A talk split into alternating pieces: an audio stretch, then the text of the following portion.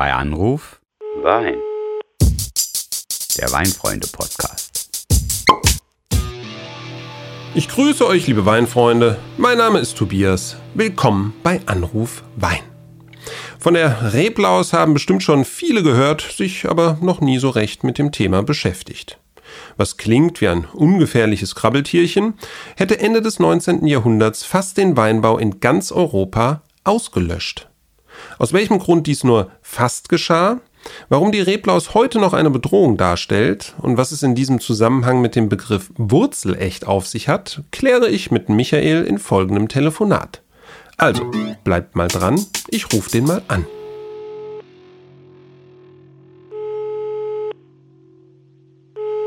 Hm, hallo Tobias, da bist du ja schon. Äh, hör mal, ähm, magst du eigentlich gruselige Geschichten? Boah, weiß ich nicht. Nee, ich, ich muss dir heute aber was Gruseliges erzählen. Also, Okay. eigentlich ist das so eine Story mit einer echten Bestie, mit viel Katastrophe und Zerstörung und Oje. ähnlich wie bei Godzilla und Tarantula, ne? äh, kann man sich das vorstellen? Denn dieses Ungeheuer, von dem ich rede, hätte fast eine komplette Branche, ach was Branche, eine jahrtausendalte Kultur erwischt, dahingefegt. Ja, also tatsächlich ein regelrechtes Monster-Movie, aber überraschenderweise bis heute noch nicht verfilmt. Monster Movie? Was für einen Film fährst du denn jetzt? Ja, Äh, sind wir jetzt Ach noch so. bei Anruf Wein oder schon in irgendeinem Hollywood B-Movie? Ne? Also ich muss jetzt mal hier ein bisschen Sachlichkeit für die lieben Zuhörerinnen und Zuhörer reinbringen. Ja, also Bitte, bitte. sehr geehrte Damen und Herren, Ja. heute geht es um die Reblaus und den riesigen Schaden, den sie weltweit, aber vor allem in den europäischen Weinanbaugebieten angerichtet hat. Also um ein Insekt namens Phylloxera alias Dactylosphira vitifoliae, Ui. die vernichtende Reblaus. Ja. Daher geht es jetzt erst einmal um eine Expedition ins Tierreich und damit auch um das Thema Schädlinge. Oh, vielen Dank jetzt äh, für deine Einführung und ich habe gar nicht geahnt, dass du so eine Art Chimek-Talent jetzt hier hast. Äh, aber ich muss dann doch nochmal Monster Movie darauf hinweisen, es geht jetzt nicht um irgendeinen Schädling. Ne? Es heißt ja tatsächlich Reblauskatastrophe. Und äh, nur mal so kurz und knapp für das Szenario und das zukünftige Drehbuch. Also, bis heute gibt es keine Therapie, ne? kein Pflanzenschutzmittel oder gar nichts, das gegen diese Reblaus hilft. Und dieses Ungeziefer, entschuldige bitte den Ausdruck, überfällt uns immerhin schon, ja, um 1860. Also nochmal übersetzt, ne, das sind jetzt 160 Jahre her. Übrigens, ne, ich, jetzt muss ich den Historiker doch nochmal raushängen lassen. Wahrscheinlich gelangen die Eier der Reblaus von der amerikanischen Ostküste nach London und von dort nach Frankreich. Ja, und da nimmt dann das ganze Malheur seinen Anfang und das Monster schlägt gnadenlos zu. Hm, Uiuiui. Ja, und da muss man ja auch mal sagen, meines Wissens nach hat man sogar unsere geliebte Côte d'Iron in Verdacht, ja, wenn es um den ersten Nachweis der Reblaus in Europa geht. Und jetzt überleg nur noch mal, ne, was das eigentlich für eine Ironie des Schicksals ist, wenn du an das Jahr 1855 denkst, ne, weil da wird ja die heute noch gültige Klassifizierung der Medoc-Spitzenweingüter vorgenommen. Guter Hinweis, Wir ja. erinnern uns ja an unsere Bordeaux-Folge mit Cedric Garot. Und keine zehn Jahre später macht die Reblaus alles zunichte. Ne, Da gab es einfach keine Trauben mehr, die in den klassischen Cuvées hätten landen können. Der Großteil der Rebstöcke ist nach und nach einfach abgestorben. Das muss man auch dazu sagen. Das ist jetzt ein kleines Monster, aber ein sehr tückisches Monster. Ne? Denn zunächst befällt die Reblaus erstmal, in Anführungszeichen bitte zu verstehen, nur die Blätter. Dann ist das Biest in seiner, jetzt mache ich mal den Chimek, Fortpflanzungsphase. ja? Und der Schaden am Blattwerk ist sogar noch verkraftbar für die Rebe. Doch anschließend greift die Reblaus auch die Wurzeln des Weinstocks an. Ne? Und damit ist dann tatsächlich das Todesurteil gefällt. Ne? Der Schädling sorgt nämlich dafür, dass die Wurzeln nicht mehr richtig Wasser und Nährstoffe aufnehmen können. Die verhungern quasi. Ja? Und jetzt einfach eine neue Rebe zu pflanzen, die alte rauszureißen, eine neue zu pflanzen, ist ja keine Lösung, denn es gibt ja keine Lösung. also, für viele Winzerinnen und Winzer damals in Europa schien die Lage tatsächlich ausweglos. Ja, das mag man sich heute gar nicht mehr so vorstellen können. Ne? Und ich kenne Zahlen, die von einem Ausfall von über 70 Prozent in den europäischen Weinregionen reden. Und über dem Rest hing ja dann das Damoklesschwert bereits. Mhm. Ne? Denn die Verbreitung, die war nicht mehr aufzuhalten. Und du hast es ja schon gesagt, man fand einfach kein Mittel gegen diesen Schädling. Ende der 1860er Jahre tauchte die Reblaus in Österreich auf und ja, dann war es im Grunde genommen schon klar, in Deutschland war sie dann Mitte der 1870er angekommen. Da ging es dann richtig los. Aber man muss auch dazu sagen, es gibt schon deutliche Unterschiede auch je nach Land und selbst nach Region. Denn wir wissen auch, 1900 ungefähr landete die Reblaus sogar in Südafrika und Südamerika aber eben nicht überall, sondern Chile, nur sehr Chile, partiell. Chile, ich weiß es. ja, Chile, in, Chile? Ja, in Chile gibt es Anbaugebiete, die bis heute reblausfrei sind und hm. äh, dann mit sogenannten wurzelechten Reben auch bestückt sind. Ja, Chile, okay, also ich hatte jetzt eher Argentinien im Kopf, okay. aber naja, das können wir jetzt nochmal irgendwie überprüfen. Noch so eine Ironie des Weinschicksals in dem Zusammenhang übrigens. Ne? Wenn wir an die klassischen Bordeaux-Sorten denken, mhm. Cabernet Sauvignon, Merlot, aber natürlich auch Malbec, ne, dann gibt es heutzutage sozusagen wurzelechte Exemplare dieser Rebsorten nur in ähm, naja, sagen wir jetzt mal Südamerika auf okay. jeden Fall. Ja, die sind quasi originaler als die heutigen Reben in Frankreich, denn die wurden einfach vor der Reblauskatastrophe schon exportiert, ja. Und darin steckt jetzt auch nochmal ein ganz wichtiger Hinweis. Genau, man muss sich nämlich mal genau anschauen, in welchen Regionen taucht die Reblaus nicht auf und was haben diese Regionen uns zu erzählen. Also, zum Beispiel wissen wir jetzt, die Reblaus mag keine Höhenlagen. Mhm. Ja?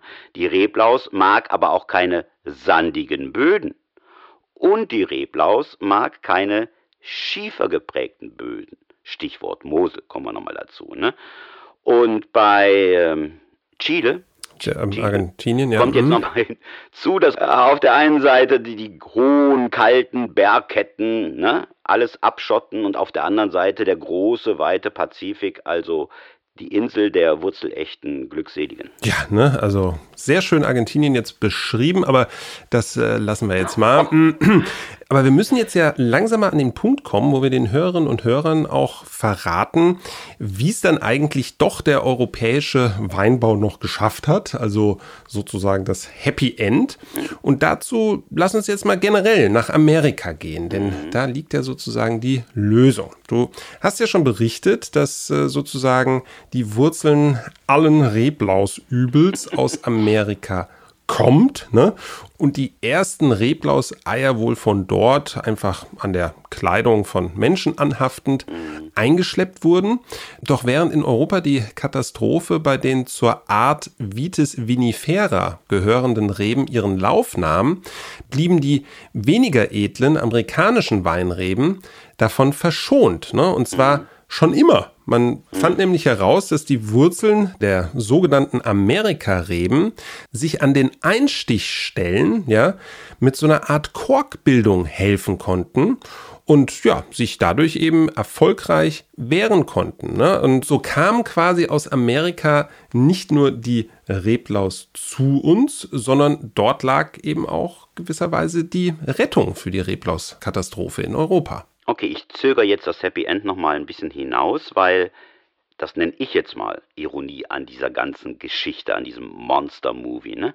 Also der Kork, der irgendwann einmal den Wein in der Flasche beschützen wird, wird schon ganz früh zum Hero gegen die Reblaus.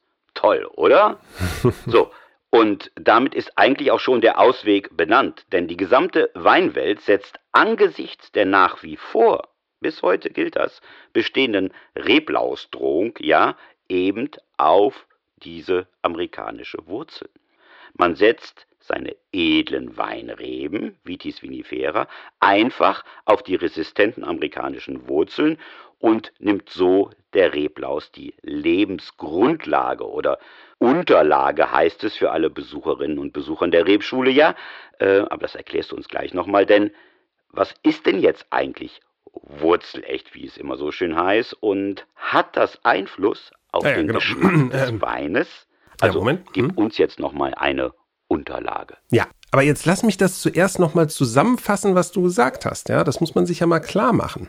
Man spricht heute davon, dass ungefähr 90 Prozent aller Reben in Europa auf amerikanischen Wurzeln stehen. Ja, also diesen sogenannten Unterlagen. Hm. Das heißt, die Winzer haben diese Rebstöcke damals einfach auf amerikanische Wurzeln gepfropft. Hm. Und dadurch ist es eigentlich dann gelungen, zu diesem schon angekündigten Happy End zu kommen, dass es den europäischen Weinbau überhaupt noch heute gibt. So, und jetzt nochmal mit dem besseren Geschmack von Wein von wurzelechten Reben. Ja, weil das ist wirklich so eine Gretchenfrage und mir persönlich fällt es jetzt wirklich schwer, da Stellung zu beziehen. Die, die da so ganz von überzeugt sind, die sagen natürlich, ne, die wurzelechten Reben, die brächten schon weniger Ertrag, der dafür aber hochwertiger ist. Genau, das ist wichtig. Die Trauben, die sind lockerbäriger, die sind auch gesünder, ne, und gerade die sozusagen wurzelechten Reben wären auch deshalb die besseren Terroir-Einfänger, weil sie eben tiefer wurzelten und so die ganze Tiefe des Bodens auch aufnehmen könnten. Ne? Also Stichwort Mineralität. Mhm. Ja, das hört sich jetzt für mich erstmal sehr plausibel an, aber mir persönlich, und damit bin ich bestimmt auch nicht ganz alleine, fehlt da einfach der sensorische Vergleich. Ich kann das mhm. nicht wirklich beurteilen. Und überhaupt, ne, wie alt müssen diese Reben eigentlich sein, dass sie wirklich aus der Zeit vor der Reblaus-Katastrophe mhm. stammen? Ne? Also, äh, du sprachst ja mal von 160 mhm. Jahren. Das ist jetzt schon sehr, sehr, sehr alt, ne? Oder Wehe Vigne oder alte Reben. Ne? Meinst du nicht? Ja, prinzipiell gebe ich dir da recht, aber es gibt natürlich diese Unterschiede nach Regionen. Mhm. Und äh, jetzt mal ganz persönlich unter uns beiden. Also ich dachte ja immer, dass ich es sei, äh, der die Gedächtnislücken hätte, aber. Ja, stimmt ja auch. Äh, ja, eben nicht. Jetzt pass mal auf, denn wir beide standen schon einmal vor einem Rebstock, der, sagen wir mal, mindestens 120 Jahre alt war. Hm. Und das war, ich helfe dir jetzt mal an dieser Stelle, auf unserer Reise nach Nordspanien, im Anbaugebiet Valdeorras. Oh, war oh. das. Oh, das reimt sich schön. Äh, der Anblick war damals, ist wahrscheinlich immer noch, ungeheuer beeindruckend, denn diese Arme der Rebe, ja, die waren schon wie die von einem Schwergewichtsboxweltmeister, ne? Also erinner dich mal. Und die mussten ja teilweise auch schon abgestützt werden. Ja, da hast du natürlich recht. Und Stichwort Gedächtnislücken. Ich kann mich wenigstens jetzt noch dran erinnern, dass es die Rebsorte Godeo war, aus äh, mhm. äh, der diese wunderbaren Weißweine aus Nordspanien entstehen. Und ich kann mich sogar noch äh, an den Namen äh, des Mannes erinnern, mit dem wir damals durch die Weinberge gingen. Ich brauchte jetzt nur so ein bisschen, ne, bis das alles zurückkam. Das, äh, ne, das war nämlich, ja. das war nämlich Louis und der berichtete, dass man sich diesem Exemplar nur sehr vorsichtig nähern dürfte, denn der ebenfalls schon sehr betagte Weingut-Senior, ich nehme jetzt mal an, er war noch unter 120, ne, der, ähm, ja. ja. der äh, nehme das mit dem Schutz dieses Rebstockes sehr ernst und sei auch oft mit dem Jagdgewehr unterwegs. Ne? Das hat uns damals schon direkt ziemlich eingeschüchtert. Ja, ja, stimmt. Aber ich muss dich jetzt auch noch mal einschüchtern. Und zwar, ich muss noch einmal an deine Gedächtnisleistung erinnern. Oh, nicht schon wieder. Doch, du bist uns ja noch eine Antwort schuldig. Ich habe ja nach dem geschmacklichen Unterschied gefragt nochmal und da hast du dich so ein bisschen gedrückt, mhm. weil dir der Vergleich fehlt. Äh, wenn ich hier in meine Notizen schaue, dann steht hier, dass der Weinlakai mal einen Wein des Weinguts Rebenhof empfohlen hat. Und zwar heißt er von wurzelechten Reben. Mhm, stimmt ein Riesling von Johannes Schmitz übrigens nochmal, um dir zu helfen. Und äh, ja, da du den Wein so empfohlen hast, äh, kannst du uns doch auch bestimmt noch mal ein bisschen mehr darüber erzählen. Was heißt denn jetzt da eigentlich wurzelechte Reben. Ja, also erstmal muss ich mich wirklich fragen, was ich dir heute wohl getan habe, dass du jetzt ständig auf meiner Gedächtnisleistung so rumhackst. Gibt's ja gar nicht. Ja? Ich mache meine Arbeit. Ja, ja, ja. Nee, du willst nur ablenken. Aber wir lassen das mal. Ne? Du hast natürlich recht. Ne? Ähm, Rebenhof, Riesling von wurzelechten Reben. Ähm, das ist ein Riesling von der Mosel, genauer gesagt sogar aus der mhm. bekannten Steillage Ürziger Würzgarten. Äh, haben wir übrigens, glaube ich, in unserer Folge zu den kuriosen Namen von Weinlagen vergessen. Ne? Stimmt, da wurde ja. nämlich früher viele Kräuter gepflanzt und daher eben der Name Würzgarten. Äh, aber je, jetzt schweife ich schon so ab, wie du das eigentlich machst. Also pass auf. Ja, auf jeden Fall ist der Boden, auf dem diese wurzelechten Reben stehen, sehr gesteinsreich und zerklüftet und da bekommt einfach die Reblaus keinen guten Halt. Du hattest ja auch schon das Beispiel sandiger Boden genannt, da ist das genauso. Und daher experimentiert Johannes Schmitz hier schon lange mit wurzelechten Reben. Und ja, der empfohlene Riesling zeigt wirklich eine exzellente Qualität, finde ich. Auch, das wiederhole ich jetzt nochmal, ich mir da doch nicht anmaße, irgendwie zu beurteilen, ob das auf diese Wurzelechtheit zurückzuvollziehen ist, aber wer weiß. Da hast du dich gut rausgeredet, finde ich jetzt. Das, das klang jetzt auch für mich plausibel, aber ich muss noch einmal am Drücker bleiben. Denn ne, wir haben ja jetzt eben über 120 plus x Jahre gesprochen, aber gerade das Beispiel Rebenhof und Johannes Schmitz zeigt doch aber, dass es jenseits dieser ganz, ganz, ganz, ganz alten Reben und schießfreudigen Großgrundbesitzern, die diese Reben behüten, eben auch jüngere wurzelechte Reben existieren. Und ich dachte immer, dass eigentlich jetzt alles auf amerikanische Unterlagen gepflanzt werden muss, wie du das eben erzählt hast. Und damit wäre man ja nicht mehr echt. Ja, das ist doch ein Dilemma. Also, Tobias, klär uns mal auf, wurzelecht oder nicht? Ja, das ist natürlich ein delikates Kapitel. Du hast recht, wenn man heute noch irgendwie liest, wurzelecht. Das kann ja gar nicht von vor der Reblaus-Katastrophe sein, denn 120 Jahre, wie eben schon erwähnt, äh, für einen Rebstock, ja, das ist eigentlich das ziemliche Maximum, denn irgendwann sterben die eben auch aufgrund von Altersschwäche einfach ab. Ne? So, und äh, jetzt muss man halt eben sagen, mh, heute die wurzelechten Reben, mh, ja, es ist so ein bisschen delikates Kapitel.